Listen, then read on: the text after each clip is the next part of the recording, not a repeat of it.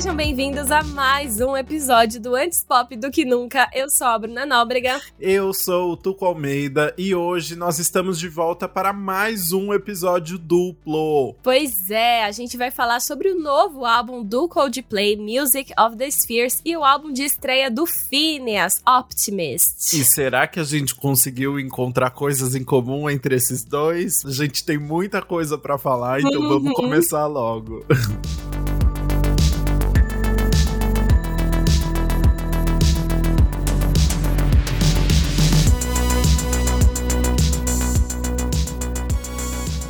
Bom, vamos começar aqui pelo Coldplay, porque a gente é honesto aqui e a gente tá apaixonado pelo álbum novo do ah, Phineas e sim. quer deixar o melhor pro final.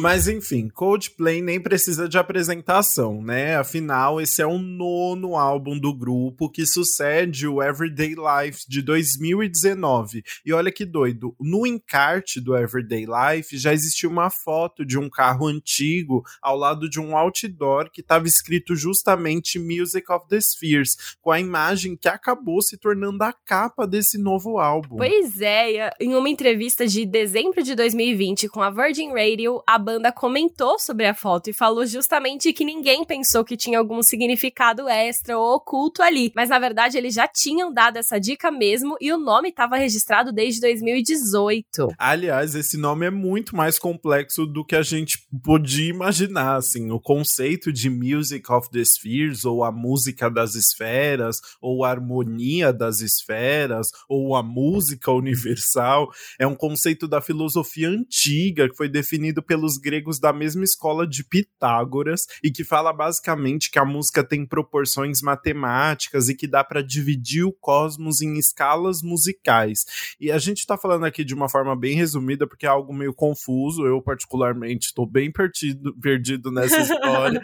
e aí não daria pra gente explicar em detalhes aqui não. Exato, eu fiquei meia hora tentando ler o conceito e entender a relação do Pitágoras com isso e eu só falei, meu, não, não é para mim isso. E junto com essa ideia da música antiga, eles vieram com uma vibe estética bem universal do universo mesmo, com galáxias, planetas e tudo mais, para ilustrar cada faixa e fazer toda a divulgação do álbum. Você viu, eles fizeram uma sessão tanto, acho que tipo para influenciadores, sei lá, mas eles também fizeram uma sessão aberta lá no planetário aqui em São Paulo, com mostrando os planetas e tal, né? Eles fizeram em 13 13 lugares de todo o planeta, assim, ah, essas sessões especiais com músicas. E é, é, é para você ver os planetas enquanto a, ouve as músicas.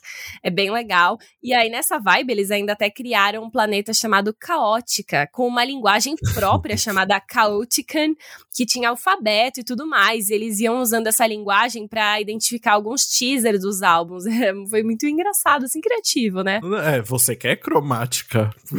é.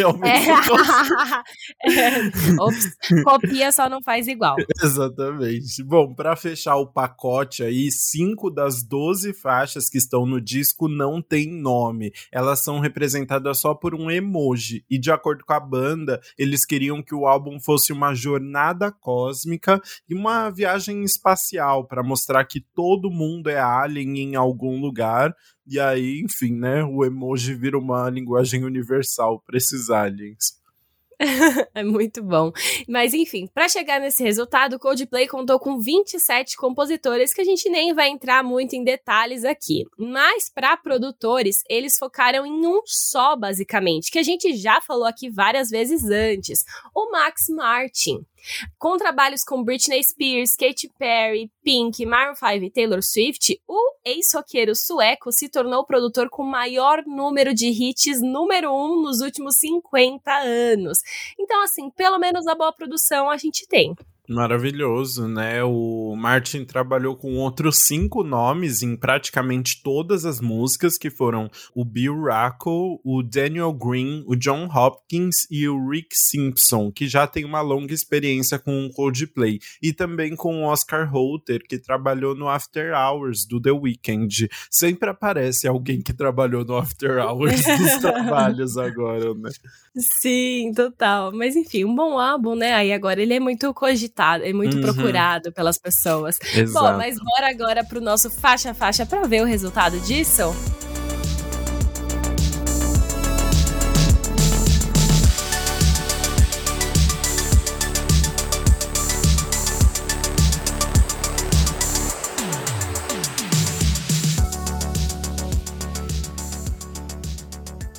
E o álbum abre, então, já com uma das faixas sem títulos. É um emoji de, de planeta. Que planeta que é esse? Você, você que entende da ciência. É Saturno. Saturno. Olha os anéis ah! aí em ah! volta. Ai, eu ia falar um Júpiter, já tava todo perdido. Mas Faltou na... nas aulas de geografia. Mas enfim, é o Saturno aí, e ele, na verdade, tinha um parênteses em alguns lugares, tá? No, por exemplo, no Spotify não tem uma complemento, um complemento da música, mas no Genius, por exemplo, eles falam que essa é a Music of the Spheres Part 1. Ah, então sério? é meio que pra você, como você pode ler o título. Uhum. Mas, enfim, é só o planetinha ali. E essa é a intro do álbum, né? Não é uma música, é uma intro mesmo. E tem quase um minuto ali. É, exatamente. O Chris Martin ele disse que primeiro eles fizeram todo o álbum e depois eles foram colocando os interlúdios e tal, que foram como limpadores de paladar nas palavras dele. é legal, né? Eu acho que tem a, os, a intro, o interlúdio, eles têm esse papel mesmo de, de te preparando ali para aquele pro som que vai entrar. E acho que faz todo sentido essa comparação dele mesmo. Tipo quando você tá testando perfume e aí você cheira café no meio. Uhum, exatamente. Mas enfim, eu, eu gosto.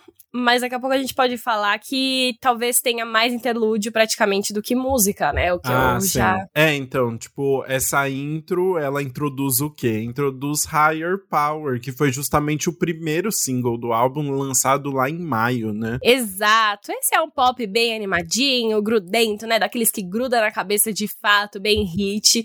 E aí o Chris Martin disse pra Apple Music que eu acho que as pessoas precisam de algo para levantar os ânimos. Nós nós queríamos colocar esse otimismo e positividade em tudo do álbum. E aí eles trouxeram essa música que de fato tem essa vibe bem otimista, né? É, porque a música fala sobre alguém que não tá muito bem, mas encontra uma pessoa que tem esse poder sobre ela que deixa ela é, ele cantando e dançando de tão feliz, né? Ele fala, tipo, é, eu sou como um disco quebrado, e aí é legal até porque depois ele fala isso de trás para frente, né? Novamente com essa vibe de língua alienígena. é, exatamente, mas o então toda a faixa tem esse, esse essa vibe vibe de tô aqui todo quebrado e você vem com essa higher, higher power pra me sarar, né? É isso. E olha só, conta a história que o Chris Martin tava casualmente batendo na pia do banheiro como se fosse uma bateria. E aí ele falou: Putz, vou gravar aqui no meu celular esse hum. sonzinho que eu estou fazendo. E aí depois ele pegou, mostrou pra banda. E aí eles decidiram escrever uma música com a batida. E aí saiu Higher Power. Gente, que legal, né? Gostei. O músico dessa tem história. dessa, né? Tá ali fazendo um cocozinho e vai bater, batucando, batucando. e sai os negócios assim. Eu amei. Afinal, todos nós somos humanos. E a terceira faixa é Humankind. Você é muito ligeiro. E aí temos então Humankind mesmo, que começa com uma batida bem forte e uma voz meio robotizada fazendo uma contagem regressiva. É, e é uma música que fala sobre um sentimento de pertencimento, né? É, tem muito essa, essa mensagem de somos somos todos humanos, né? Todos somos ali da, do mesmo povo. Ai, uma, achei uma, uma mensagem tão clichê, na verdade. é um pouco, né? O Chris Martin contou que a banda tinha uma ideia para essa música já, mas não estava chegando em lugar nenhum. Aí o Max Martin tomou as rédeas e aí o Chris disse que ele ajustou o padrão do ritmo para fazer tudo se integrar melhor aí, deu um brilho mais moderno para a música. Mas a letra é isso, né? Um pouquinho pouquinho clichê. Mas como tá falando sobre humanos e alienígenas, acho que se encaixa um pouco no conceito do álbum, né? Não, se encaixar, se encaixa. Só é meio clichê, né? Mas isso que você falou é muito importante, porque dá para ver que realmente o Max Martin teve um papel muito importante para para criação do álbum mesmo, né? Para que o álbum se consolidasse. Sim. Bom, e agora a gente pode ir para nossa quarta faixa, que é outro interlúdio. E o nome dela é o emoji de estrelinhas. Uhum. Ah, eu adoro esse emoji, acho fofo. Mas, como eu falei, tem um, aquele significado entre parênteses de como a gente pode chamar a música, né? O interlúdio. E esse é coral alienígena. Muito bom esse nome, né? Exato. O... Esse é outro interlúdio que é só instrumental também, né? Mas eh, ele tem um. Parece que ele ele tá bem colocado entre as faixas, né? É, eu, eu senti, eu tava pensando, putz, por que, que ele tá aqui, né? Mas a gente acabou de ter duas músicas mais autoastral, animadas, que passam uma mensagem positiva, e agora a gente vai entrar numas músicas mais é, emotivas, talvez, assim, mais é, trabalhadas.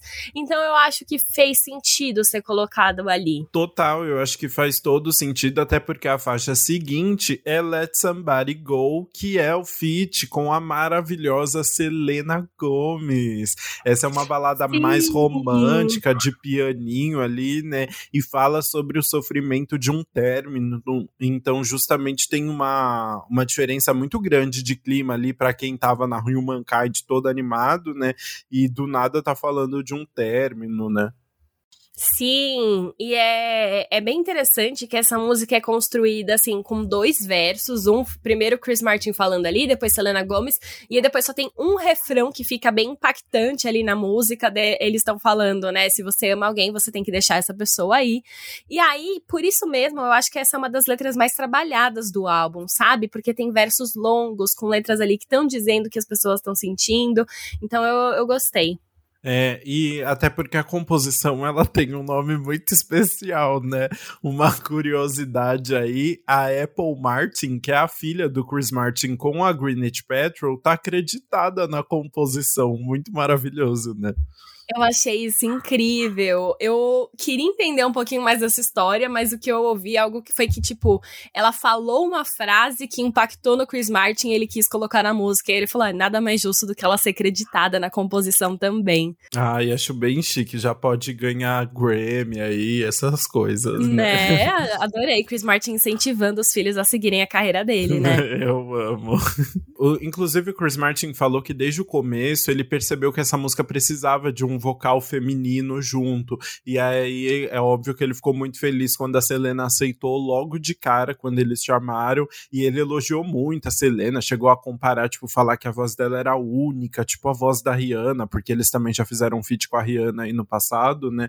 E falar que, tipo, uhum. a voz dela é muito especial e tal. Deu pra ver que eles ficaram bem felizes com a parceria. Sim, muito fofo. E é engraçado, porque ele também disse que o Coldplay não costumava fazer muitas colaborações, né? A gente tem uma com a, com a Rihanna aí, que é impactante, mas não tem muitas. E aí ele explicou porque antes eles meio que queriam se provar por conta própria, sabe? Ah, a gente sobe fazer música sozinho. Mas agora ele acha que trabalhar com pessoas de diferentes gêneros musicais e partes do mundo traz mais cor e personalidade pra música. Será que veremos Coldplay fazendo reggaeton daqui pouco? Hum. Vamos aguardar. Mas faz muito Olha, sentido. Olha, eu não, não duvido, porque Chris Martin chegou a postar recentemente as músicas que ele estava ouvindo no Instagram do Coldplay, e uma das músicas era 999, aquela do da Selena com Camilo. Ah, é... mas aí era só pra puxar o saco da Selena. Era, né? Mas selecionou o reggaetonzinho ali.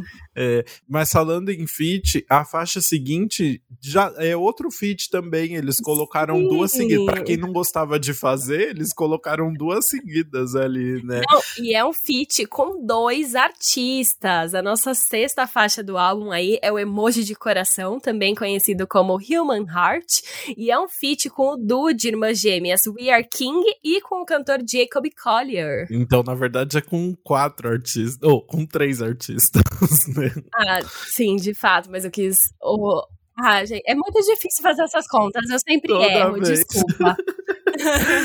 Muito bom. O Chris Martin definiu a música Coração de Emoji como a, uma música quase gospel, porque tem um som moderno e é bem mais focada na voz deles, mesmo com os ecos e que e, e não tem muito instrumento, né? É mais a voz deles secona ali, né? Sim, eu acho que tem uma vibe meio gospel mesmo, porque é muito focado ali neles, como se eles estivessem cantando num coral, num coral de igreja, porque tem vários ecos atrás. Então é interessante. Eu pensei até que era uma um interlúdio, uma intro, alguma coisa, porque é, Também. É, tem uma produção tão simples, o que é completamente oposto a todas as outras faixas, né? Que eu pensei que ia ser algo rapidinho ali, aí depois que eu vi que era uma música inteira mesmo. É, total. E aí é basicamente o Chris Martin se juntando ao Jacob Collier nos primeiros versos. Aí eles falam sobre homens, né? Homens não choram e a gente tem que uhum. esconder as nossas emoções, basicamente. E aí vem as meninas do Year King e falam sobre as mulheres, girls, não sei o quê, bababá, bababá. E aí no final eles se juntam para um refrão falando que todos, na verdade, têm um human heart ali, um coração humano. Ah, breguíssima. Nossa, gente, quando ele começa a falar Boys Don't Cry, eu perdi absolutamente Boys tudo. Don't cry. Exatamente. Ai, não, não dá. Mas aí, logo em seguida, a gente tem People of Pride, que tem uma abertura. De, saímos da música mais tranquilinha ali para uma música com uma abertura bem grandiosa, nível assim, filme de Hollywood, né? Sim, é muito legal. Tipo, essa abertura que tem na música parece tipo.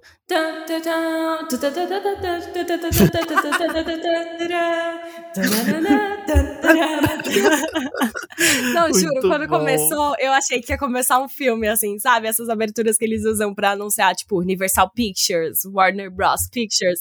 Eu senti muito isso. E eu achei legal, porque começa bem grandiosa mesmo. Com, e aí entra uma guitarra bem marcada. E aí você sente, pá, impacto da música. Eu senti uma, uma vibe mais rock nessa música, assim, né? Acho que por causa dessa guitarra Tem. aí, eu achei legal isso, esse, esse essa outra referência assim pro álbum e a gente tá vendo tanto os artistas de pop embarcando no rock agora, né, que eu curti essa referência. Também. O Chris Martin, inclusive, disse que eles começaram essa música uns 10 anos atrás. Gente. Mas na época eles não conseguiram terminar, assim. E aí ele falou agora que de novo veio o Max Martin e ajudou a arrumar sonoramente a música. E aí, de fato, olha que legal, todo o primeiro verso da música é uma versão, assim, com pequenas alterações de uma demo do Coldplay de 2008 chamada The Man Who Swears, que nunca foi lançada, mas acabou sendo vazada na internet e as pessoas reconheceram. Gente, e eu acho que, que essa música né? traz uma vibe meio antiguinha do Coldplay mesmo, né? Você sentiu? Eu senti total também, assim, achei muito legal isso. Até acho que por isso ela, ela se destaca, assim, na, até um pouco na produção também, né? Muito legal é, eles conseguirem trazer uma música de tanto tempo atrás e, e até que fazendo sentido dentro do novo álbum, né? É, e essa música fala basicamente sobre as pessoas que se acham donas do mundo, né? De ter que, de você ter que se impor em cima delas para ser notado. Então é uma uma outra visão sobre dentro desse mundo da galáxia você vê essas pessoas que estão se, ach uh, se achando completamente superiores, né? Então também tem uma coesão aí dentro do projeto. Total, enfim, gostei. Eu acho que ela se destaca mesmo aí dentro. Eu, é muito legal como eles conseguiram trazer uma música antiga que traz a vibe antiga do Coldplay, mas com essa produção do Max Martin que deixou ela de uma forma que se encaixa no álbum, né? Uhum, total, total. Bom, mas agora eu acho que a gente vai passar dessa música mais grandiosa e ir pra uma música que é bem pequenininha, mais pequenininha. mas estou falando com essa vozinha, não é por acaso, ok? A oitava faixa se chama Beautiful mas ela não é beautiful do modo como a gente escreve normalmente no inglês lindo, né? Ela é beautiful, porque o começo da música é cantado com um autotune assim tão carregado que parece uma criancinha cantando de fato, ou um alien. Não sei se eles quiseram trazer uma vibe alienígena mesmo, porque tem uma parte muito grande da música que é cantada com essa vozinha. Gente, não, é, me lembrou a voz do Alvin, do Alvin e os Esquilos, assim. Ai, meu ah. Deus, sim, também. Ah. Ou aquilo que o John Mayer quis fazer no, no álbum, naquela música que ele também coloca grafia diferente para falar que ele é uma criancinha. Why you no love me? Ah, yeah. Why you no love me? Mas enfim, tá nessa mesma vibe aí, só que o John Mayer quis fazer uma coisa mais de criança. Eu acho que a intenção aqui do Coldplay foi trazer uma vibe mais alienígena, né? É, eu, eu acho que sim. Mirou no alienígena, acertou na criancinha chata. Mas é, é interessante porque a banda até brincou, assim, que nunca vai revelar quem tá cantando essa parte alienígena. É, tipo, se é o Chris Martin mesmo ou se é outra pessoa. E eu acho que não é o Chris Martin, porque depois, ao longo da música, o Chris Martin começa a cantar uhum. mesmo e a vozinha continua junto. Então deve ser alguém ali muito específico, algum membro da banda que nunca cantou e eles colocaram junto. Mas, enfim, é interessante, pelo menos por essa brincadeirinha assim que eles têm por trás. E falando um pouquinho da letra, é uma música mais romântica que fala sobre desejar coisas boas à pessoa amada e também como você se sente no topo do mundo por ser correspondido. A letra da pessoa que tá bem apaixonada ali, bem Chris Martin mesmo, né? Exato. E é isso, né? Basicamente, dessa música e essa vozinha aí, o Beautiful, beautiful. Mas depois disso, a gente de fato precisa de um limpador de paladar aí. Hum. E aí vem novamente outro interlúdio. Desse aqui é o emoji do planeta Terra. Mas eles chamam de Music of the Spheres Parte 2. É, exato. E esse tem uma coisa muito louca, né? Porque tem umas coisas sendo faladas e você não entende nada, né? Mas é isso, como Bruna é muito inteligente e foi pesquisar, porque para mim eu falei, tá, não é linguagem alienígena.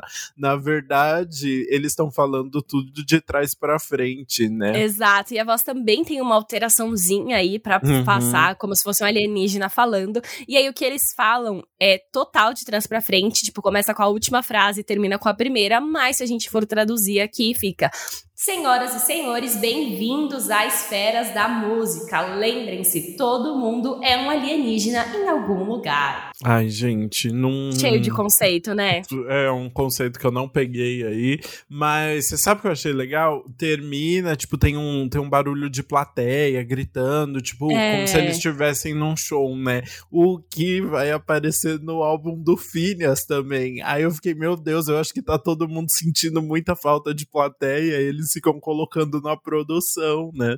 Total, isso é muito doido. E assim, esse é um álbum que, se você escuta, em muitos momentos você consegue imaginar como isso vai ser encaixado no show, sabe? Tipo, essa a intro principal do CD, o Coldplay já até falou que pretende que seja a intro do show. E aí eu acho que eles vão colocando esses momentos de respiro durante o show também, para as pessoas terem esse momento de vibração. E aí os efeitos da plateia gritando nem vão precisar ser colocados, porque vai ser real ali.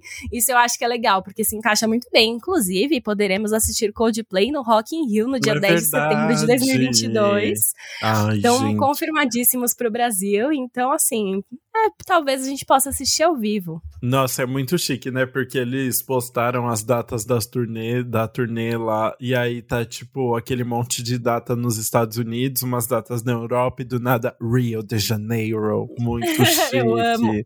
Mas, enfim, paladar já tá bem limpo agora, né? Depois desse interlúdio. Vamos falar da próxima faixa que foi muito especial, que é My Universe, o feat com o BTS. E é muito legal a história de como esse feat rolou, porque o Chris Martin disse que já tinha ouvido alguém falar há um tempo que alguém tinha falado que o BTS gostaria de fazer uma parceria com eles. Muito tipo telefone sem fio, assim. muito. assim. Ele não sabia muito bem o que tinha rolado né? E aí, é o famoso chamou no DM, né? Eles começaram a se falar, foram pra Coreia e gravaram a música mesmo, o feat rolou. Muito bom, né? É muito legal. E, ele disse assim que ele achou que tem um super conceito atrás dessa parceria. Por quê? Ele disse que a música veio de uma mensagem romântica que ele recebeu uma vez. E aí falava sobre um amor que é difícil, ou até proibido. E que é. E? Ah, tá. E que você não consegue se encaixar tão bem com a outra pessoa, sempre tem alguma coisa no meio. E aí ele falou que isso também representa o fato de duas bandas tão diferentes, né, de países diferentes, falando línguas diferentes, se unindo e mostrando que no final funciona. E de fato, né, eu acho que esse é um, um feat que se encaixou muito bem. A música combinou tendo partes aí em inglês e coreano, ficou bem legal. Total. E é legal essa história do Chris Martin tá todo romântico e tal, né? Porque ele tem um relacionamento com a Dakota Johnson há um bom tempo. Dakota Johnson, atriz, 50 Tons de Cinza, muitos outros filmes. E... Mas eles são mega discretos, né? É bem difícil ter foto deles juntos e tal. E aí esse álbum saiu e do nada eles estão gritando para todos os lados que eles estão juntos. É foto de paparazzi, é música, é uma coisa outra. Inclusive em um show recentemente, ele dedicou essa música para Dakota Johnson, falando que ela era o universo dele, né? She's my universe. Sim, aí foi muito engraçado. As pessoas filmaram na hora ela assistindo, e tipo assim, não é que ela se escondeu, ela assumiu ali, não, é pra mim. E então ela fez muito, muito, muito o papel da, da esposa da banda de rock e começou a dançar com os bracinhos pra cima. Eu achei maravilhoso.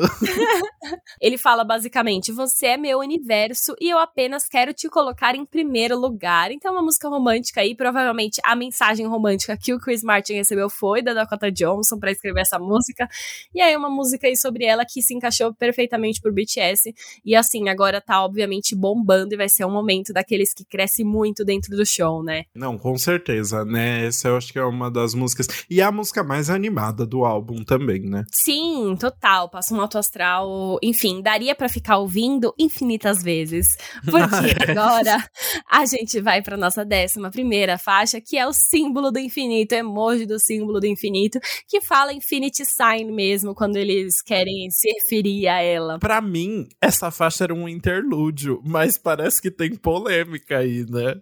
É, não, para mim também. Ela tem é muito essa vibe de interlúdio, né? Um instrumental, uns umas coisas repetitivas ali, uma vibe mais não sei, leve, né? Não tem uma, uma não substância tem uma grande ali. produção, é uma letra. É, exato. Mas Chris Martin disse que não acha que essa música seja um interlúdio, porque ele disse que ela é muito longa para ser um interlúdio. Então ele acha que não é, ele fez como se fosse uma música mesmo. Mas tem aqueles detalhes, tipo assim, ela não tem muita coisa acontecendo ali. Começa com um grande olé, olé, olé, olé, Gente, sabe? Canto de estádio de futebol. Não, Começa é, assim. Eu senti assim, o quê? É Copa de novo? Novo, porque essa, essa, é música de Copa, né? Não é possível. É Fica muito. um tempo. Olé, olé, olé, olé. Eu, Mas você sabe que é isso, né? É, é, tipo canto de estádio de futebol. É ele novamente preparando uma música para ser tocada nos shows, porque ele vai fazer shows em arenas e estádios. E aí ele colocou essa música aí para dar aquela intensidade. Certeza, ah, certeza. Isso pra mim é coisa de hétero. Não gostei, não. Mas com certeza é música que talvez, assim, feche o show. Tipo, eles acabam, aí saem do palco e fica tocando essa. Hum, eu senti muito tá. essa vibe, assim. Mas não tem só Leo Leo Lé. Depois desse Olé Olé Olé, o Chris Martin fica repetindo o Espírito Santo, que é o Holy Spirit, o Espírito Santo. Então tem uma outra ref religiosa aí depois de ter uma música que ele definiu quase como uma música gospel.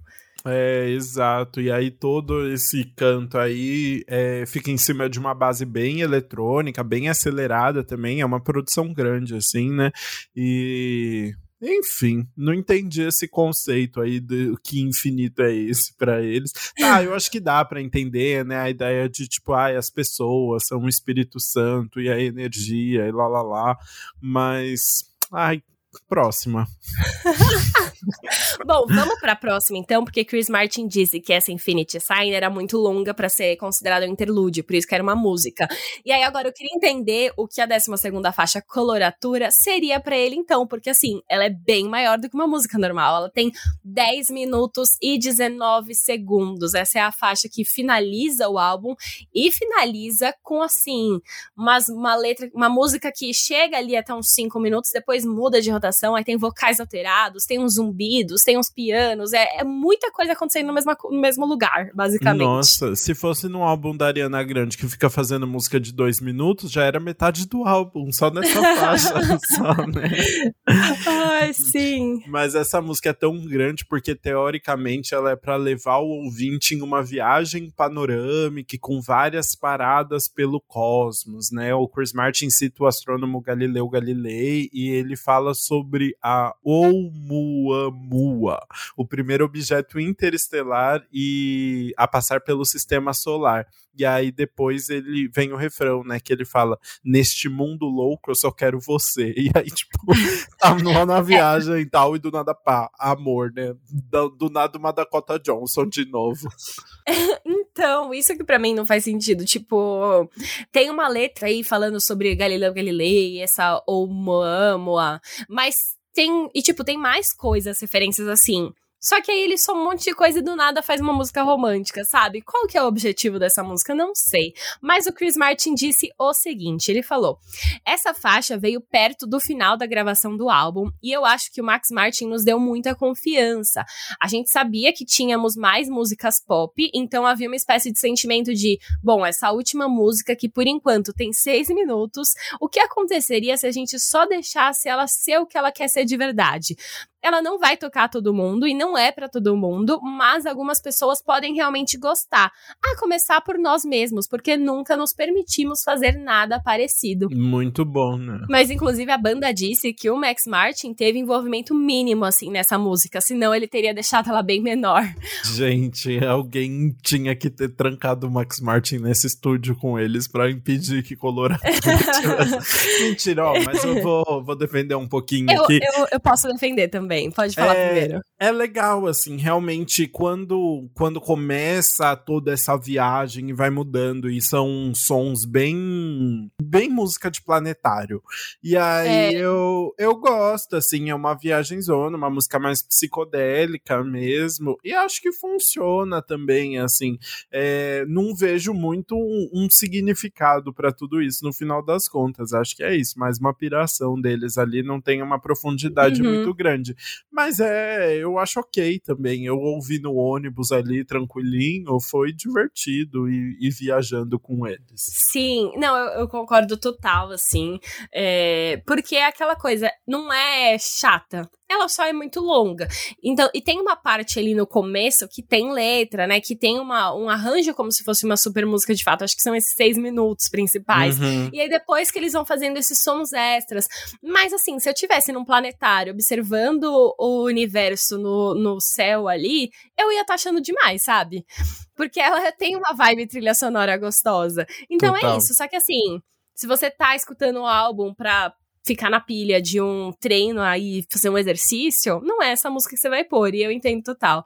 Mas eu gostei deles terem se permitido fazer isso, acho que todo artista vai fazer uma música longa aí na vida. Eu vou ouvir 10 minutos de All Too Well da Taylor Swift quando ela lançar em novembro e vou estar tá muito feliz, então quem sou eu para julgar, sabe? Tá bom, então. Bom, a gente já falou demais sobre esse álbum do Coldplay, bora pro nosso veredito.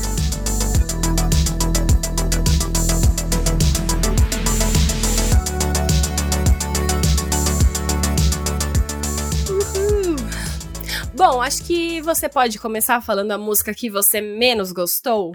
Ah, eu falo com todo prazer que foi beautiful. Ai, só porque, assim, muito saturado dessa da voz do Alvin e os esquilos, para mim não dá, não vejo o mínimo sentido ficar um bom tempo nessa vozinha meio de criança, um autotune meio alienígena, meio criança, sei lá.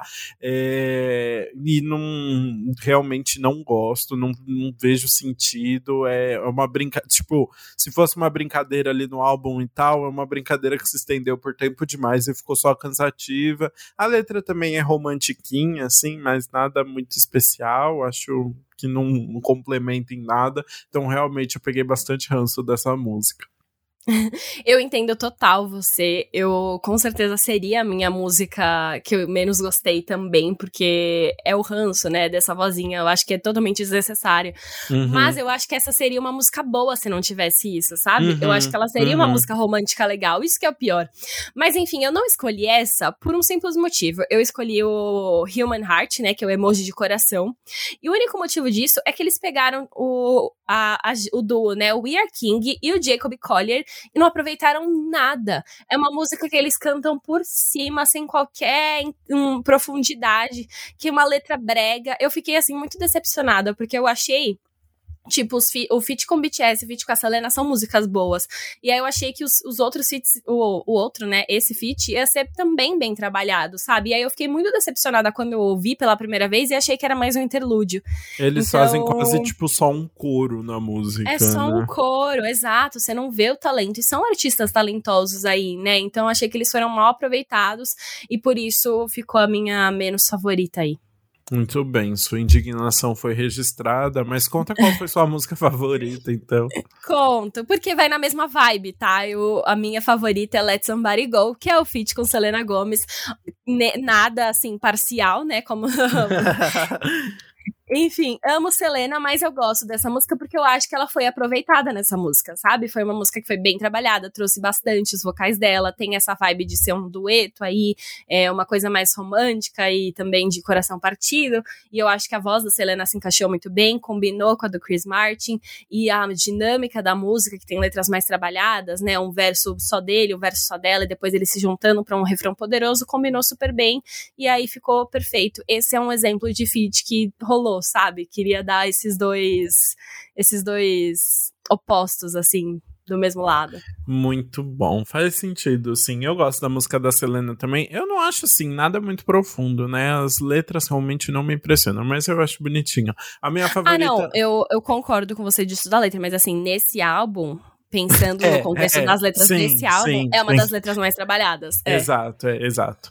É, a minha favorita foi People of Pride. Acho que porque tem uma essa produção tão grandiosa, assim, eu realmente senti essa essa grandiosidade do universo assim nessa faixa, uhum. sabe? Assim, achei essa loucura de instrumentos. Eu gostei muito da guitarra, essa pegada mais roqueirinha da faixa, assim. Então, eu gostei muito de, de todo de como essa música é construída. Eu acho que dá um bom um bom respiro assim pro álbum e traz um, um ar novo assim uma nova uma nova visão para esse universo que eles estão construindo então foi uhum. algo que me hum. surpreendeu ali no meio ah, justíssimo, achei bem bom. Bom, mas agora eu acho que a gente pode falar um pouquinho do álbum aqui, né? É, você quer começar? Eu posso começar. Eu acho que assim, tipo, o álbum tem um êxito, que é ser muito coeso. Toda essa uhum. essa ideia de ser uma viagem pelo universo e eles criarem um universo próprio e tal, eu acho que funciona muito bem em todas as faixas, cada uma trabalha isso de uma forma, seja tipo numa voz mais psicodélica, ou num, seja nos instrumentais mais psicodélicos, seja numa letra, ou seja numa voz de alienígena, cada hora eles conseguem trazer uma referência nova que funciona. Mas ao mesmo tempo, assim, eles ficam querendo trazer algo tão grandioso de produção e de divulgação e tudo mais, mas as letras são muito rasas, assim, tipo, eu não, não vejo nada demais, assim, não, não tem nada de muito interessante. É, ou ele tá falando sobre amor, ou ele vem com umas coisas tipo, ai, masculinidade tóxica, boys don't cry, tipo, caraca, você não consegue se aprofundar mais um pouquinho?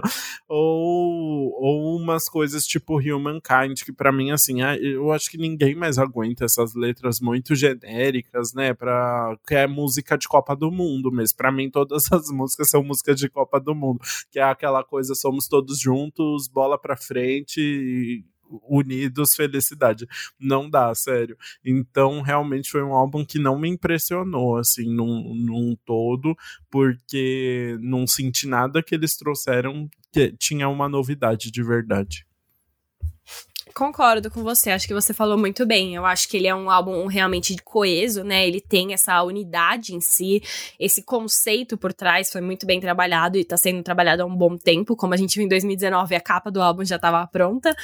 Mas é isso, tipo, ele não passa nada, né? Ele tem uma super produção com letras muito simples, que não tem uma profundidade. E você vê a quantidade de letras que o Coldplay já escreveu numa época, como comovia as pessoas ali, né? Tipo, uma coisa super profunda e tal. E agora você vê isso e não, não sente a profundidade que você já sentiu uma vez. Então é meio decepcionante pensando em tudo que Coldplay já foi, já representou. Mas, dito isso, eu acho que eles têm músicas ali que dá para valorizar e que vão fazer sucesso, né? A gente já viu Higher Power bombando, My Universe, essa agora que eles vão trabalhar Let Somebody Go com a Selena também vai bombar um pouquinho, eu acho. People of the Pride faz todo sentido eles trabalharem ela também. Então tem algumas músicas ali dentro que eu acho que ainda vão bombar mas é isso, falta uma profundidade, uma coisa mais emotiva, uma coisa mais profunda ali. Total, é isso aí. Mas enfim, já gastamos nosso tempo então falando sobre Music of the Spheres do Coldplay. Bora falar sobre o Phineas agora.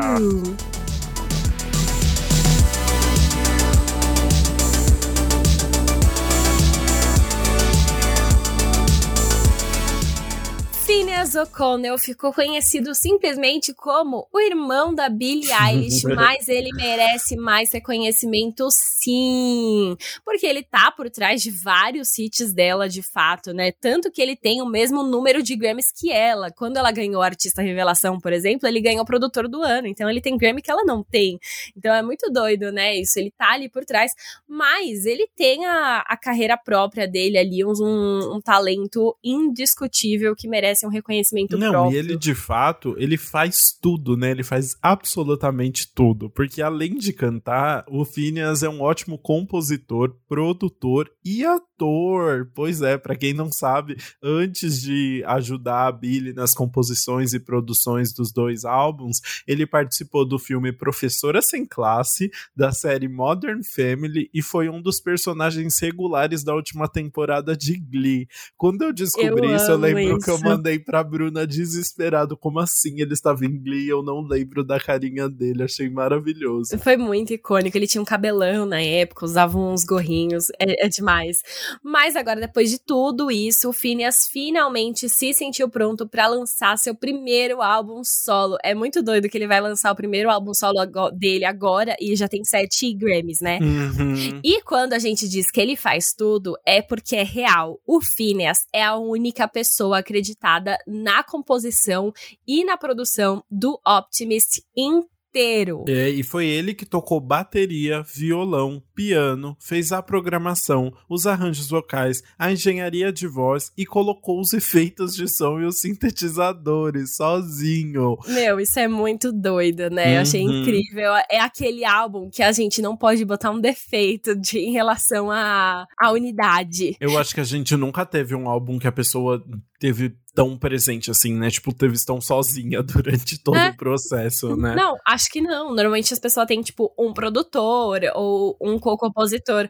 É muito doido isso, mas é muito legal. Pra revista Marvin, ele contou que o álbum mostra a diferença dele como artista versus ele como produtor e colaborador. Porque em outros trabalhos, ele nem sempre dá opinião, porque não é a função dele. Ele faz o que o artista quer. Ele não trabalha só com a Billie Eilish, né? Ele já Sim. trabalhou com Selena Gomez. Então ele tem algumas outras, outros trabalhos ali. Mas aqui tudo tá 100% no que ele acha melhor. E aí ele ficou meio bugado, tipo, pera, eu tenho que fazer o que eu quero. E agora, o que, que eu faço? Mas ele disse: essa é minha visão sobre a vida. Eu quero que ela seja transparente. Eu quero ser eu mesmo o máximo possível, o que é amedrontador e difícil de fazer, mas necessário. Nossa, e aí é aí que você vê o quando um tipo um produtor e tal é bom, né? Porque é, vendo esse trabalho, a gente descobre que os trabalhos da Billy tem muita cara da Billy mesmo, e ele consegue Sim. fazer essa adaptação muito boa, né? Muito incrível isso. E, e bom, acho que parece que ele conseguiu esse trabalho autoral que ele tanto queria aí, né? Porque tendo feito todo esse álbum por conta própria, a gente já adianta que as letras são tão pessoais, honestas e vulneráveis e tem arranjos incríveis que prendem do início ao fim. A gente tá apaixonado, esse podcast agora vai se chamar Mundinho Phineas O'Connell. Meu, foi muito doido eu e o Lucas conversando ontem. Você ouviu essa música? Ai, meu Deus, e essa? Ele fez isso sozinho. Eu- ai, enfim, é, fica aqui a nossa empolgação pra te empolgar também a escutar esse álbum do Phineas e va- valorizar o artista que ele é. Mas enfim, bora pro nosso faixa-faixa logo. Ai meu Deus, eu tô muito otimista.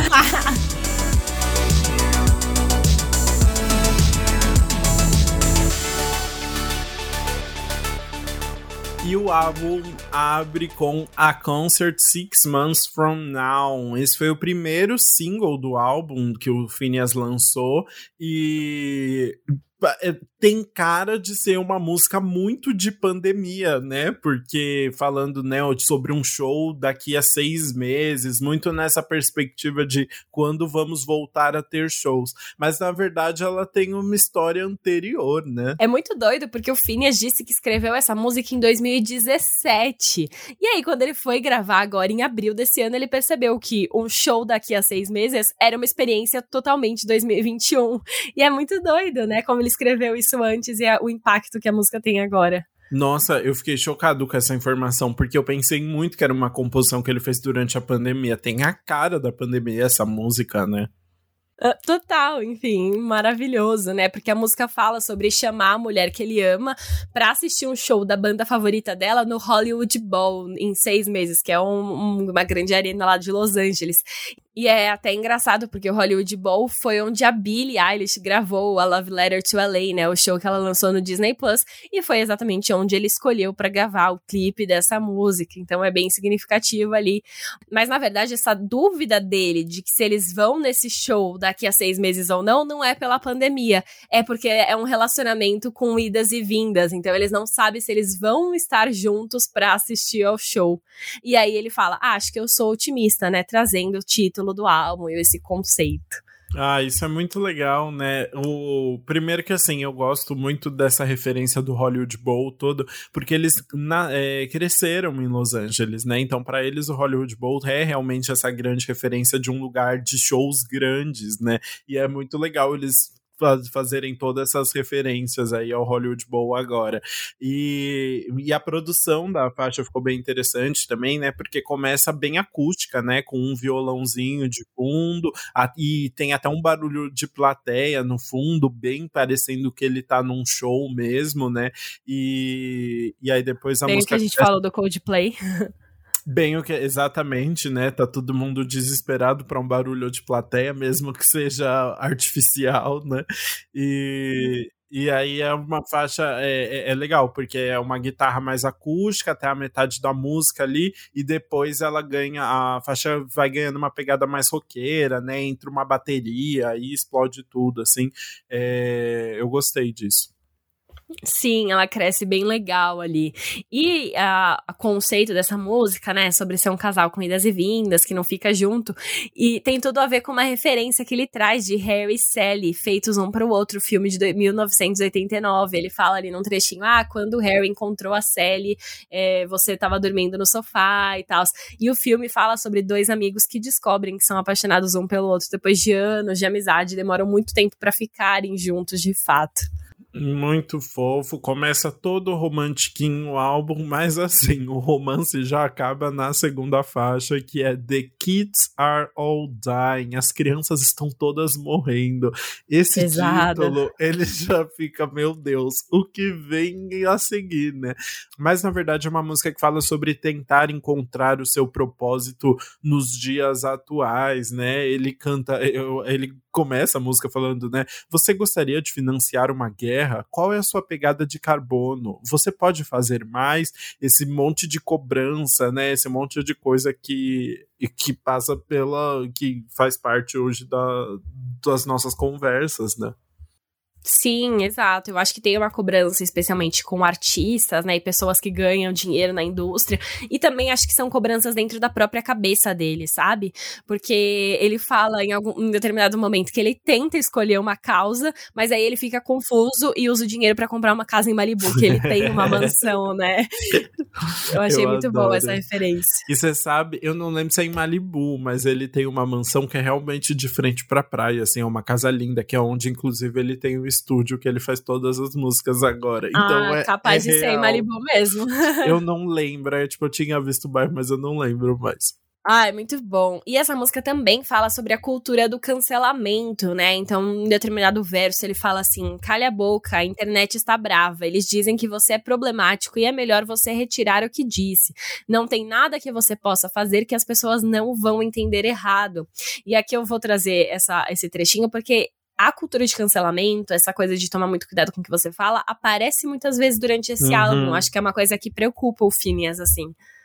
Você sabe que essa toda essa composição, na verdade, me lembrou muito uma fala que a mãe da Billy tem no documentário dela, o The Words a Little Blurry, porque no começo tinha toda essa, essa questão da Billy ter umas letras muito dark, assim, né? É. Tipo, uma visão muito pessimista e tal, né? Tipo, uma legião de fãs jovens ali da idade dela se identifica.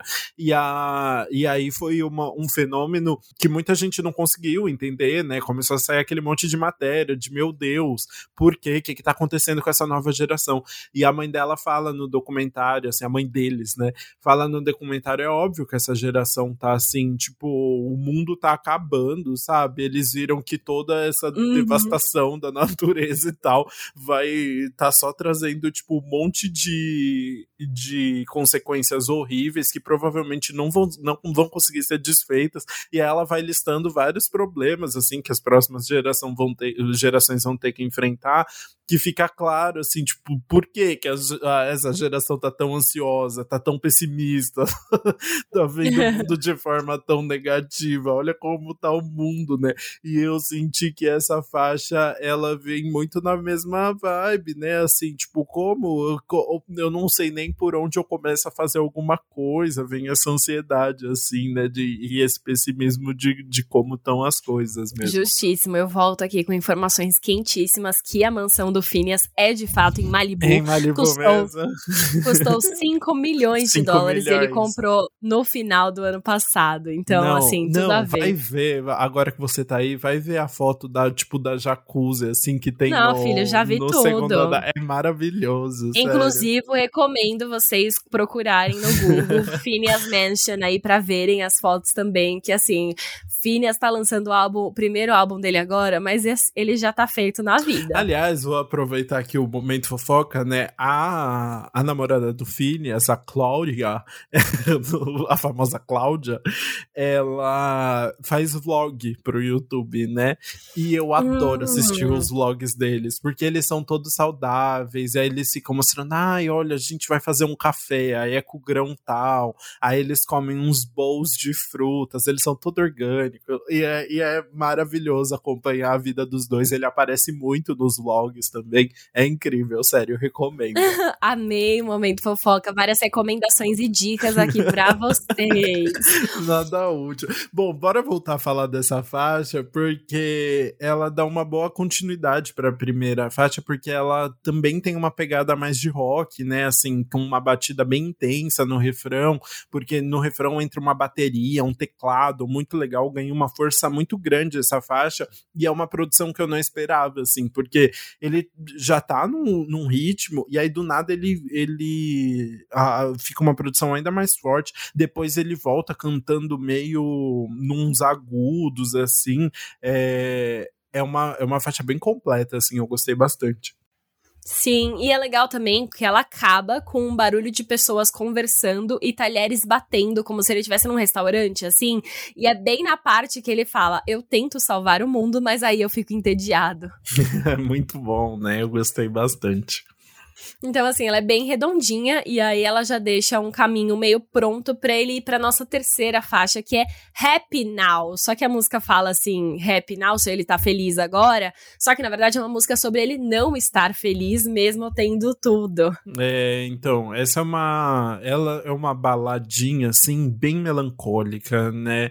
Ela fica até mais animada, mas eu não sei, eu não consegui pegar qual é a referência da produção, assim, tem uns assobiozinhos. Me lembrou até Billy Bossa Nova, sabe? No I used to be happy now. Eu ah, não sei porque, sabe? Não sei porquê, mas ela... eu tem essa vibe, tipo assim, ela começa com uma balada mais melancólica, mas aí ela fica, pega essa vibe meio animadinha, talvez a mais leve, né? Meio Billy Bossa Nova, tem uns estalos, uhum. assovios. Eu senti, eu consegui imaginar ele cantando com aqueles microfones pratas bem antigos que você segura em cima, assim, de terno, num, num bar antigo, com as pessoas meio. uma vibe meio não sei, meio antiga mesmo. Tipo, eu consegui imaginar ele num filme de época cantando essa música. Não Muito sei porquê. Mas é bom, né? isso. É, Eu acho que não dá pra, pra explicar, você tem que sentir. Nossa, que lindo, gostei. E é legal Obrigada. essa faixa justamente, então ele tá falando ali, né, tipo, tá tudo acontecendo na vida deles agora, mas ele não tá feliz, né? Tipo, tá todo mundo feliz em volta dele, né? Ele fala, tipo, as pessoas estão felizes por mim, mas eu não tô feliz, né? E aí ele até canta, né? Então deu uma volta comigo no meu carro de babaca, como a super estrela que eu finjo ser. Nada é melhor do que comprar amor, mas quando chega a hora, eu estou sozinho. Ah, a mesma angústia que Billie Eilish falou no álbum dela, né? É, é, eu senti também que eles compartilham algumas angústias aí. Ele realmente tem isso, né? Essa dúvida de quem são os amigos dele. Mais uma coisa que ele trouxe na letra que é bem interessante, que também vai aparecer bastante ao longo do álbum, é que ele fala que sobre ter sido uma criança ansiosa. Ele fala que ele nunca foi selvagem, ele sempre andava preocupado. E ele, de fato, teve uma ansiedade bem severa desde os seis anos de idade. Inclusive, assim, ele teve que lidar na terapia, porque era intenso mesmo. Tipo, ele contou que os pais não podiam sair por mais que algumas horas, que ele começava a ligar insistentemente, tipo, de 10 em 10 minutos, achando que eles fossem morrer, assim, sabe? Ele ficava muito nervoso mesmo, e aí isso era uma preocupação que sempre atingia ele. E ele contou até que ele ia pra terapia, as pessoas falavam que estavam lá porque, tipo, uma cena de um filme tal que elas assistiram deixaram elas traumatizadas. E ele tava lá, tipo, eu acho que os meus pais vão morrer. Nossa, oh, aliás, guarda essa informação dos pais morrendo, porque o tema recorrente aqui, né? Sim, sim. Inclusive, é exato. É por isso que eu trouxe aqui, porque ele fala. Alguns temas são bem recorrentes nesse álbum, né? Então, a cultura uhum. de cancelamento, o, o, medo, a ansiedade dele em relação à família. É, eu acho que são alguns temas que ele trouxe aqui bem presente. Bora para a próxima faixa, porque isso já apare vai aparecer de novo, então, que é Only a Lifetime. Essa é uma balada, de fato, né? A primeira balada que não vira uma música completamente louca Sim. do meio, né? E é uma faixa em que o, com vários questionamentos do Phineas sobre o que fazer com a finitude da vida, né? Ele tá bem down ali. Sim, a voz dele, inclusive, tá linda nessa música, né? Eu acho que os arranjos feitos ressaltam a voz dela, que tá bem, a voz dele que tá bem intensa. E aí, de fato, né, essa preocupação dele com a vida que vai acabar. Então ele fala: você só tem uma vida, ela não é longa o suficiente. Você não vai gostar dela sem amor, então não desperdice. Então ele tá dando um conselho também aí para as pessoas, mas mostrando como isso abala a vida dele de fato. É, e é uma música, acho que inteira, assim, é uma música de uma pessoa ansiosa escrevendo, né? Eu acho que é legal como ele consegue refletir isso dentro da composição dele, assim, porque é isso, é uma música inteira dele se preocupando, tipo, com, com o fato de ter só uma vida para fazer tudo que ele quer e ele pode estar tá desperdiçando tudo isso, né? Sim, e aí a gente falou sobre o fato, né, dele ser ansioso com os pais. Olha isso novamente aparecendo. Ele fala: Não estou preparado para que as pessoas que eu amo partam. Ligo para eles frequentemente, me preocupo muito com a mamãe. Novamente pensando né, na morte das pessoas que ele ama e, e esse fato da ansiedade dele ficar ligando para os pais, se preocupar com a mãe, novamente aparecendo nessa música aqui. Ai, dá vontade de abraçar o Phineas, né? Oh, sim. Mas, e aí agora a gente pode ir então para nossa quinta faixa, que é The 90s, que traz novamente meio que é um pouquinho do medo dele com a cultura do cancelamento, porque ele fala que ele gostaria de voltar para os anos 90, porque ele fala assim, às vezes eu penso sobre os anos 90, eu sei que todos romantizam ele, mas pode me inscrever para um mundo sem internet.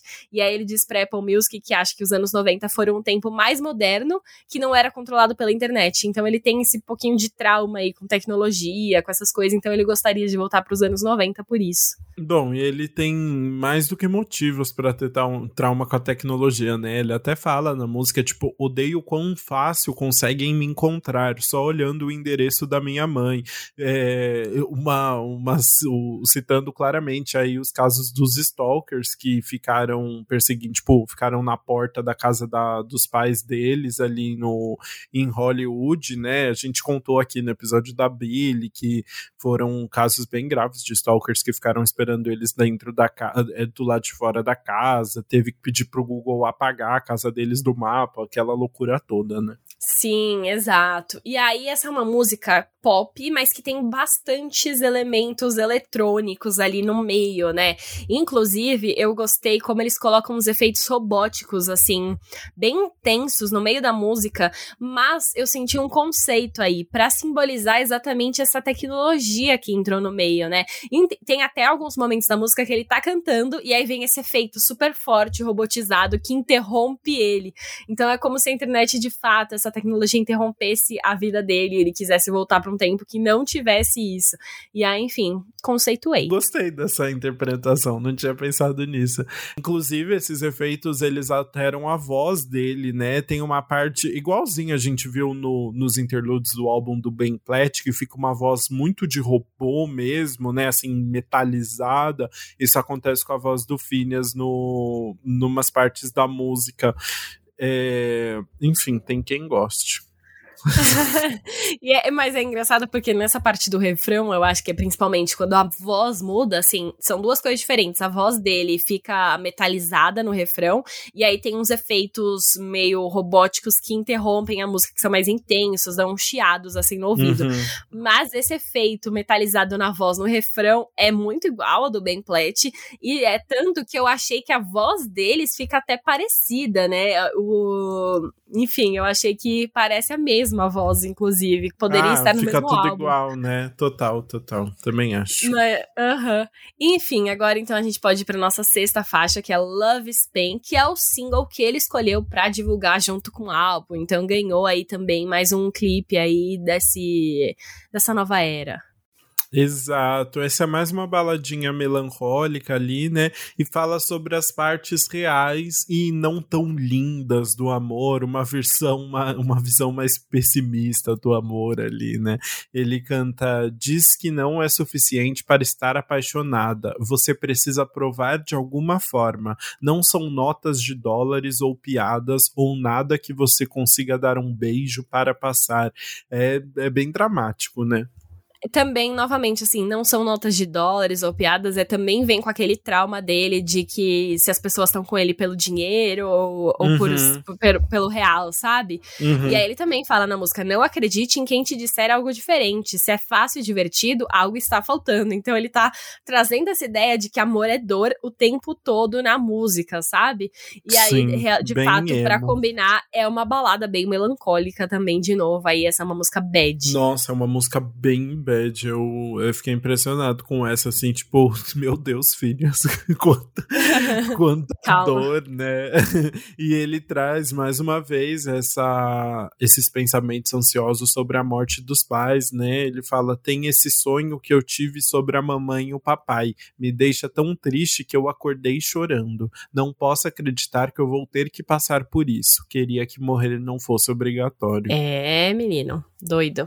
Sabe o que eu lembrei? a a, Billy fala sobre também, sobre, tipo, lidar com a morte no último álbum, né? Gente, eles têm as mesmas questões, eles são a mesma pessoa.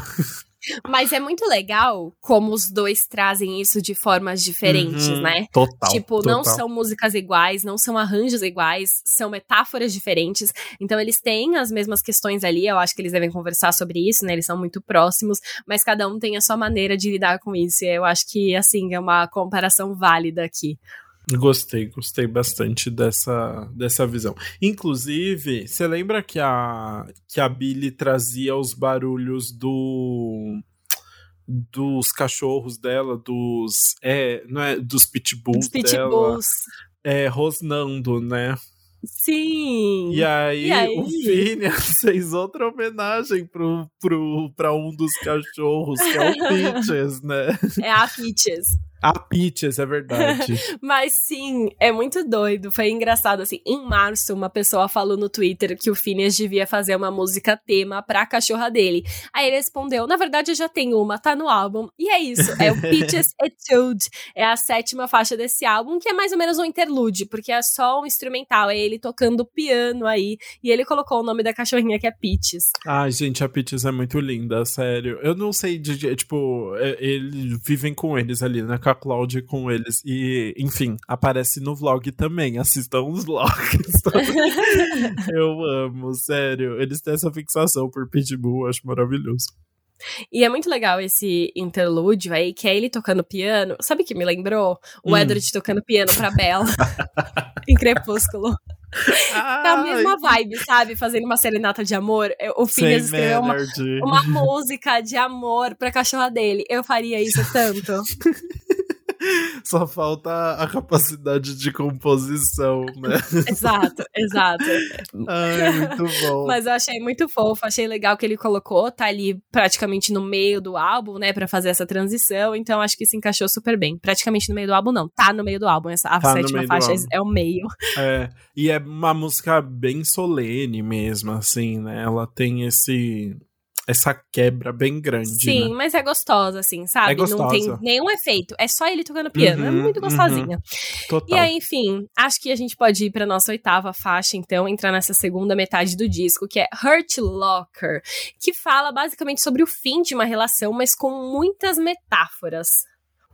Então, pois é, né? Essa faixa eu acho que foi uma das faixas mais misteriosas para mim, assim, é. porque parece que ele tá falando de uma relação que não é uma relação dele, é uma, parece que é uma relação tipo um casamento mesmo, né? Uma de relação um casamento uma relação que se desgastou muito já, né? Ele canta tipo um corte para a cama que nós costumávamos dividir antes de você ter o bebê e eu cortar o meu cabelo, assim.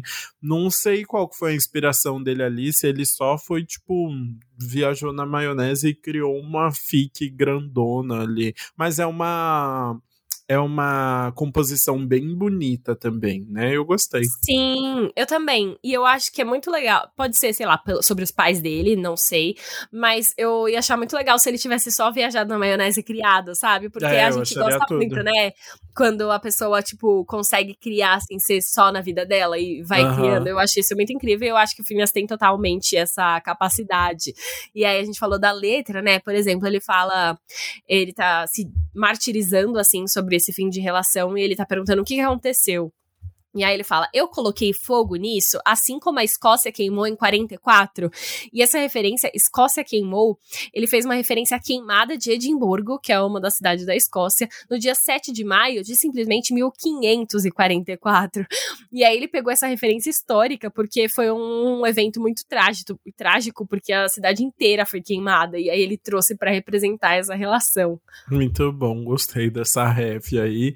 E, e é legal, né? É outra música música que também tem uma vibe de rock ali, né? Mas também, tipo, com uma pegada meio pop anos 2000, né? Eu gosto do, de uma, uma produção mais modernosinha, assim, acho divertido.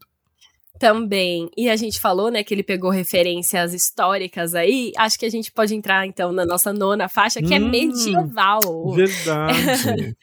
é muito doido, porque o Phineas falou que escreveu essa música pensando na cultura do cancelamento, mas ela tem uma, essa metáfora com a Idade Média e o período medieval. Ele vai usando metáforas de reis e histórias antigas, sabe? E eu acho que fez muito sentido, porque a internet é isso mesmo mesmo, né? Uma hora você tá, tipo, coroando uma pessoa e na hora você tá querendo decapitar ela, né? Então eu acho que faz muito sentido, né? Ele até canta, né? Total. né? Tipo, eles vão te derrubar do pedestal, é quase inevitável. Eu não estou sendo cínico, não é muito original. E aí ele fica falando, tipo, o que, que vai acontecer com um cara como eu, né? Assim, eu gosto disso. Sim, eu acho também muito legal e eu gosto muito da intro dessa música. Tem um uhum. efeito legal, que eu não sei, é, é, é, a intro e também acontece no refrão essa parte, que é como se ele estivesse cantando num megafone, talvez. Ele fala: It is a little medieval if you ask me. Enfim, desculpa. Eu gosto bastante da voz dele nessa música também, assim, não, não só pelo efeito, mas é porque ele canta mais baixo às vezes, assim, né? Uh -huh. E aí, e ele consegue passar bem essa ironia, porque é isso, né? Tipo, ai, gente, nada mais antiquado do que uma do que uma cultura do cancelamento, né? E aí ele falando, ai, nossa, bem medieval isso, né? Uh -huh. E ele consegue passar essa, esse tonzinho de ironia no jeito que ele canta assim, eu acho muito divertida essa faixa. Eu também, assim, essa eu, foi uma das que eu ouvi e amei de primeira, porque foi muito divertido, e eu acho que a letra e o ritmo da música dão essa vibe dele tá contando uma história antiga, e essa ironia que ele traz na voz, e esse efeito de megafone, enfim, eu achei muito bem construída essa faixa, e a letra é bem legal. Eu quero um clipe bem, bem medieval, bem Halsey para essa faixa. Sim, nossa, ia ser perfeito. Mas enfim, acho que já dá na hora da gente ir pra nossa décima faixa, então, que é Someone Else's Star, a estrela de outra pessoa.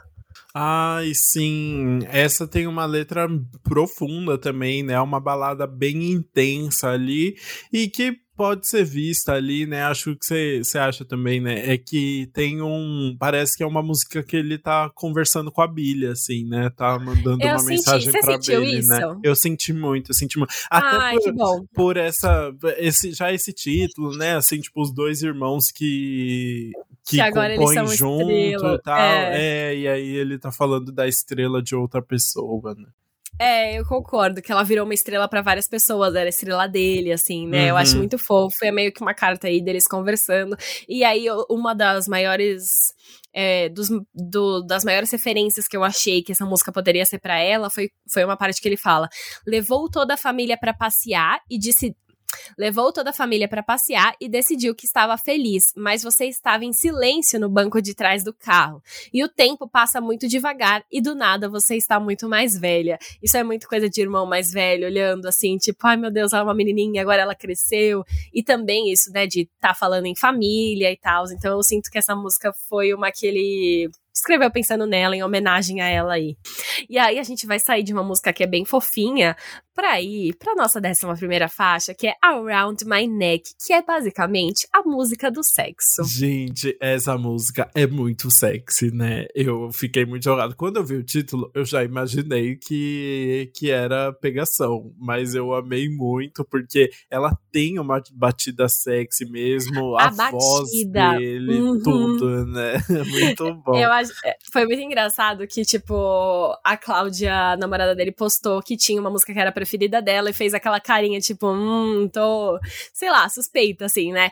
Aí eu falei, putz, vai ter uma música de sexo. Aí eu tava ouvindo sem prestar atenção em qual era cada. Aí começou essa, eu falei, nossa, certeza que essa é a música que a Cláudia postou ali, não sei o quê. E é muito. E assim, gente, a letra. O refrão é um pouquinho mais de boas, né? Que ele fala que ela quer, que quer ela ao redor do pescoço. Mas tem uma parte da letra que simplesmente diz o seguinte: eu vou falar aqui, tá bom? Eu estou no melhor restaurante, mas ainda não dei nenhuma mordida na comida. Eu só quero comer você. Dodom. Ah, muito Gente, boa essa assim, filhas, não imaginava que ele ia ser tão ousaldinho. Assim, ele tem uma carinha ali de bonzinho. É, vai nessa. Ai, muito bom. Eu gostei bastante. Mas muito fofos, assim, tem uns ecos bem legais no refrão também, que dão essa batida mais sexy também. Então, eu achei que é uma música que, por si só, ela já se completa. Muito bom, gostei bastante também. Bora pra próxima faixa, então, que é What You Say About Us. Que, e na verdade é legal porque essa música foi lançada em 2020 ainda, antes do anúncio do álbum, há muito tempo, né?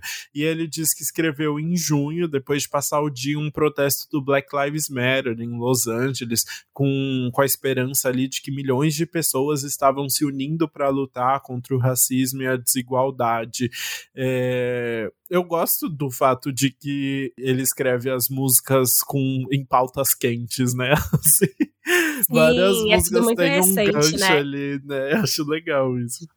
Sim, e ele também, junto com os protestos do Black Lives Matter, diz que estava acompanhando a história da Amanda Klutz, cujo marido, Nick Cordeiro, que é um ator da Broadway, que ficou bastante tempo na mídia ano passado justamente por isso, ele estava na UTI em coma por causa do Covid. Ele pegou, foi um dos primeiros a pegar Covid, assim, que foi noticiado pela mídia. E aí, como ele era ator da Broadway, as pessoas ficaram mais de olho. E aí, logo no começo, ele teve que amputar a perna. E aí Nossa. depois ele foi pra UTI, ficou em coma um tempão, e assim, a, a esposa dele sempre pedia muita ajuda, orações, então mobilizou bastante Hollywood, assim, sabe? No final, o Nick Cordeiro, infelizmente, acabou falecendo depois de, tipo, três meses na UTI. Foi bastante tempo, foi bem intenso. E aí o Phineas falou que ele ficou imaginando a vida de milhões de pessoas ao redor do mundo que estavam passando isso assim também, sabe? Então ele disse que escreveu essa música sobre isso e dedicou essa música a todo mundo que teve que aguentar firme durante esse ano todo. Ah, é bem bonitinho, né? E na letra ele fala: quando você acordar, não vai ter acabado, então não desista. Nós temos todo o tempo para pegar o mundo e deixá-lo melhor do que antes. É isso que vão dizer sobre nós. É uma música bem otimista ali sobre depois de The Kids Tentando Are All deixar um Dying, legado, né? né? É, exato, assim, tipo, depois de The Kids Are All Dying, que ele tá, tipo, sem, sem vontade Motivação. é. de, sem motivação para lutar por nada, ele, ele traz outra perspectiva ali de não, é, eles vão falar isso sobre a gente, a gente vai ter feito a diferença, né? Sim, enfim, deixa eu contar uma historinha sobre essa, porque eu comecei a ouvir esse álbum de trás pra frente por algum motivo, comecei pela última música, essa é a penúltima, e aí a gente ia fazer um episódio duplo sobre Coldplay e Phineas, então eu já tinha escutado Coldplay, fui começar a Phineas. E aí começou essa música, eu falei, putz, voltou pro Coldplay, porque a voz do Phineas eu descobri que é igual a do Chris Martin. Gente, quando vocês forem ouvir, presta atenção e vê se não é real nessa música especificamente, mas depois eu fui ouvir em outras. E a voz deles é muito parecida. Eu fiquei em choque. Meu, não, e eu não sei, eu acho que rolam uns delírios coletivos nesse episódios duplos que a gente faz, porque assim, para mim foi muito marcante um dos meus episódios favoritos, é o da Duda Beat e o da Julia Michaels, que a gente viu muita coisa em comum entre a Duda Beat e a Julia Michaels, e aqui foi a mesma coisa, assim, e rolou aquela história, eu falei por algum motivo, lembra, no grupo, de, a gente Sim. tem um grupo, e eu falei, tipo, ai, o Phineas é o novo Chris Martin, tipo, de forma aleatória, e depois a gente começou a achar que era a mesma pessoa real. E aí, eu, como- depois que a Bruna começou a falar isso, eu comecei a ouvir a voz do Chris Martin em várias músicas, em Medieval, Sim. em The 90s, tudo parecia que era a voz do, do Chris Martin, tipo, quando eles cantam mais baixos, assim, e aí parece que é a mesma pessoa. É bizarro isso, sério. Meu, sério, eu achei incrível, mas muito legal, assim. Depois, quando vocês ouvirem, conta pra gente lá nas redes sociais se vocês também acharam isso. Porque eu fiquei chocada real, porque a voz tem o mesmo tom, a mesma entonação, assim, né? O modo como eles cantam é muito parecido. Então, achei muito legal, porque a gente juntou aqui aleatoriamente essas duas pessoas, né? Eles só aconteceram de lançar o álbum no mesmo dia, mas podia nem ter acontecido isso, e aí fez a gente perceber isso aí, achei interessante. Bom, delírio coletivo à parte, eu acho que você deve estar se perguntando como é que o álbum termina, Bruna. E foi uma, um questionamento que o Phineas também teve, porque a última faixa se chama How It Ends, como termina mesmo, né? Que é mais uma música sobre aproveitar a vida, que a vida é curta demais, né? Ele canta Não é assim que termina. Olha, parabéns por essa associação, Muito essa obrigado, ligação. foi longo, né? Demorou uns cinco minutos, chegou. Não, ficou, ficou perfeito. Mas é basicamente, né? É uma música que tá. Ele fala assim: não quero que seja assim que termina, eu quero trazer uma vibe positiva. E aí ele fala: se você quer dançar de novo, você pode dançar de novo. Use a linha da vida, querida. Ligue pra um amigo, vai levar algum tempo, mas vai deixar você feliz. Ele vai falando várias coisas, tipo. Ter- é, controle o seu destino, sabe? Termine de um jeito bom. E aí ele vai falando essas coisas. É legal porque meio que, tipo, ele juntou duas músicas positivas, né? Assim, o What You Say About Us, que também é essa visão mais otimista, e How It Ends também, né? Assim, tipo, uma música alto astral ali, que acho que precisa também para, o, para os dias que estamos vivendo, né? Não, e é legal porque ele traz esse alto astral, mas sendo realista, sabe? Ele não vai falar, tipo, fique feliz, feliz porque a gente aprendeu com a pandemia, sabe? É, Eu não total. acho que ele traz isso. Ele traz um modo da gente enxergar que é um pouco otimista, mas também sendo realista com a realidade. Isso eu acho muito importante. Mas essa música também traz novamente aquele complexo dele com dinheiro e de duvidar se as pessoas estão com ele por interesse ou de verdade, sabe? Então ele até se pergunta em um determinado momento: quem quer um milionário se você pode ter um amigo? Tipo, será que as pessoas querem ele por ser um milionário ou um amigo ali? E aí ele se pergunta isso. Enfim, mas ele tenta se colocar como um amigo e não como milionário. Então eu acho que é por isso que é uma música otimista. E foi engraçado que, inclusive, eu falei: Nossa, é uma música otimista para acabar o álbum, né? Aí depois eu parei e falei: O álbum chama otimista. Aí eu falei: ah, Perfeito! A coesão, né? A coesão. Pessoa... Muito bom. Tudo bem planejado. e assim chegamos ao fim do nosso segundo faixa-faixa do dia. Bora pro nosso veredito.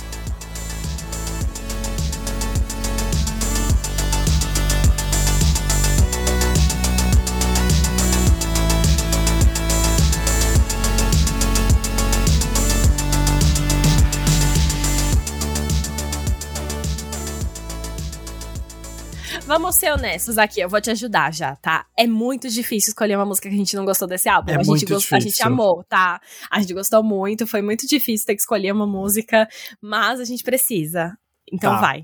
Então, a partir desse conceito de assim, é arma na cabeça, tem que escolher uma música. eu vou falar The 90s. É, eu gosto da letra, mas ai, esse efeito na voz, de voz robotizada, assim, não, não dá para mim, assim, tipo, é muito exagerado e, e, meio que me tira da música, sabe? Aí eu tô ali entrando no, naquela energia do ai meu Deus, odeio a tecnologia. E aí do nada vem essa voz voz, não sei, muito, muito metalizada que você nem, nem consegue perceber que a voz do Phineas vira a mesma voz do Ben Platt, e aí para mim não rola, assim, não, é um efeitinho que eu não consigo, tipo, eu entendo porque tá ali, mas eu não consigo, tipo, comprar essa ideia ainda. Justo, tudo bem, vai, tá, tá ok. Obrigado. A minha, eu cheguei a pensar em The 90s, mas depois ouvindo o álbum três vezes aí, me concentrando, ah, na verdade, eu gostei do conceito de The 90s, eu consegui enxergar ali, e aí a que eu menos me identifiquei foi Someone Else's Star. Eu sei que é fofa, eu sei que provavelmente ele escreveu para Billy, mas eu achei que não me tocou tanto. Não foi uma música tão pessoal. a, a referência que eu vou fazer, tá? Não foi uma música tão pessoal quanto Catarina, que Manu Gavassi escreveu pra irmã dela. então, filhas, melhore, tá? Pegue umas aulinhas com Manu Gavassi. Mentira, tô brincando. Mas, enfim, é só porque em relação, eu gostei tanto das outras que essa não me pegou tanto. Não tem tanto motivo, tá? Não acho uma música ruim, mas tinha que escolher. Então foi Else Star. Tá, tá bom. Eu gosto de Else Star. Eu acho que, tipo, ela tem uma tipo, uma melancolia, assim, no fundo, uma, um sentimento tão profundo no fundo que passa da letra, sabe? Mesmo a letra não entregando tanto, eu acho que a voz dele entrega, eu, eu gosto. Mas vamos falar do que a gente gostou, que aí é. Não foi fácil de escolher também, porque a gente gostou de tudo, né? Exato. eu, eu, tive até uma dúvida. Logo de primeiro eu falei, né, que eu gostei de Medieval. Aí uhum. depois eu fui, eu mudei pra Love Spain, porque eu tava na vibe ali de, nossa, amor é dor, meu Deus, estou sofrendo. Mas agora falando de novo sobre ela, lembrando, a minha vai ser Medieval mesmo, foi a que eu gostei de primeira. Eu acho, eu gosto muito de como ele encaixou a ideia atual do cancelamento com uma coisa antiga quanto como os reis sendo decapitados e como ele traz ironia e como ele traz aquele efeito de megafone ou microfone antigo para fazer a voz dele em alguns momentos e o ritmo da música que combina como se ele estivesse contando uma história antiga. Enfim, essa música se encaixa do começo ao fim, é perfeita e eu quero exaltá-la. Muito bem. A minha música tem a mesma mensagem, minha música favorita tem a mesma mensagem. Que é The Kids Are All Dying. Ai, nossa, eu desde a primeira vez que eu ouvi essa música, assim, foi muito absurdo. Eu falei, meu Deus, tem tanta coisa legal aqui, sabe? Tipo, a letra é muito esperta, ele trazendo, tipo, um monte de questionamento legal. Ele tá só querendo viver a vida dele, mas o mundo tá acabando, e o que que ele vai fazer? Ele quer só comprar uma casa em Malibu. Eu acho tudo isso muito divertido, assim, eu acho que ele consegue resumir todos esses pensamentos muito bem. E além disso, é a faixa que tem a produção que mais me surpreendeu, assim, assim, tipo, do nada é uma bateria, do nada a música explode, aí ele começa a cantar diferente. É muita informação, assim, o tempo todo e, e eu amei demais isso, assim, eu acho que é, o Phineas nas produções da Billy, ele sempre faz essas coisas de fazer umas produções meio loucas, assim, né, e aqui ele conseguiu experimentar bastante coisa diferente, ele tá cantando super bem, realmente foi uma faixa que me pegou muito. Ai, arrasou, gostei, acho que nesse, nessa vibe, então a gente pode falar do álbum, né? Ai, agora sim, né, é mundinho Phineas, Phineas O'Connell aqui, não tem... É nem graça. O, Tem nem graça. começa falando você, porque eu já comecei falando do outro já. Tá bom, eu vou falar que basicamente a gente amou. O Phineas sabe o que tá fazendo, né? É diferente um álbum de estreia do Phineas e um álbum de estreia, sei lá, de Olivia Rodrigo. O Phineas já tá na indústria há um bom tempo, já fez dois álbuns com Billy, já fez músicas com um monte de artista, ele sabe o que ele tá fazendo ali. Mas ao mesmo tempo, a gente consegue exaltar aí o fato de que ele nunca tinha feito algo para ele antes, né?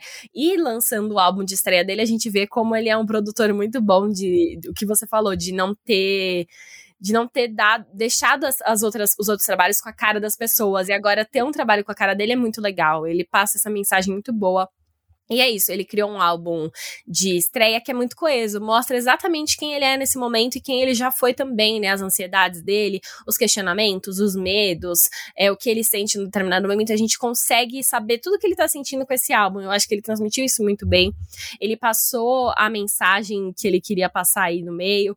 Ele conseguiu é, misturar alguns gêneros musicais, mas também fazer produções e arranjos que passam essa vibe dele. E, claro, a gente ainda tem que dar todo o mérito dele ter feito tudo sozinho. Então, assim, para mim não tem defeito, sabe? Ele soube fazer tudo perfeitamente. Pois é, então, é muito legal isso, né? E eu lembro que o Phineas tinha lançado algum single um tempo atrás aí que eu não tinha gostado tanto. E realmente é muito legal ver ele encontrando uma mensagem muito legal de passar, assim, tipo, sabendo produzir tudo isso muito bem, e é isso, tudo sozinho, né?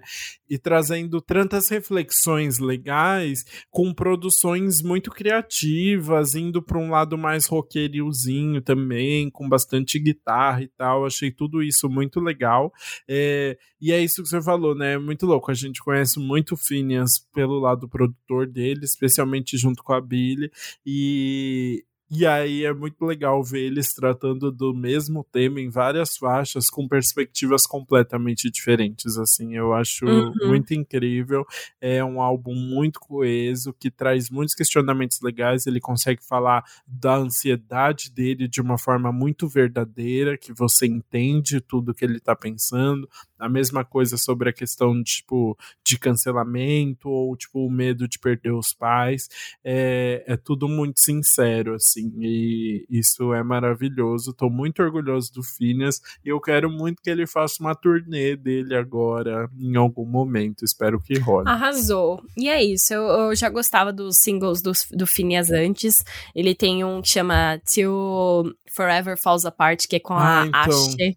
Eu não gostei eu, eu gosto. Você gosta? Uhum, eu gosto. E aí, enfim, eu acho que ele é um cantor muito bom. E eu acho que a gente tem que reconhecer o, o, trabalho dele como cantor também, sabe? Eu quero muito que ele seja, receba alguma indicação aí nas próximas premiações, seja mais reconhecido por ser um músico incrível. Muito bem, e assim terminamos de falar dos dois álbuns do episódio. A gente falou hoje, hein? Falamos, meu Deus. Vamos logo então pro nosso quadro anti-single do Que Mal Acompanhado. Bora!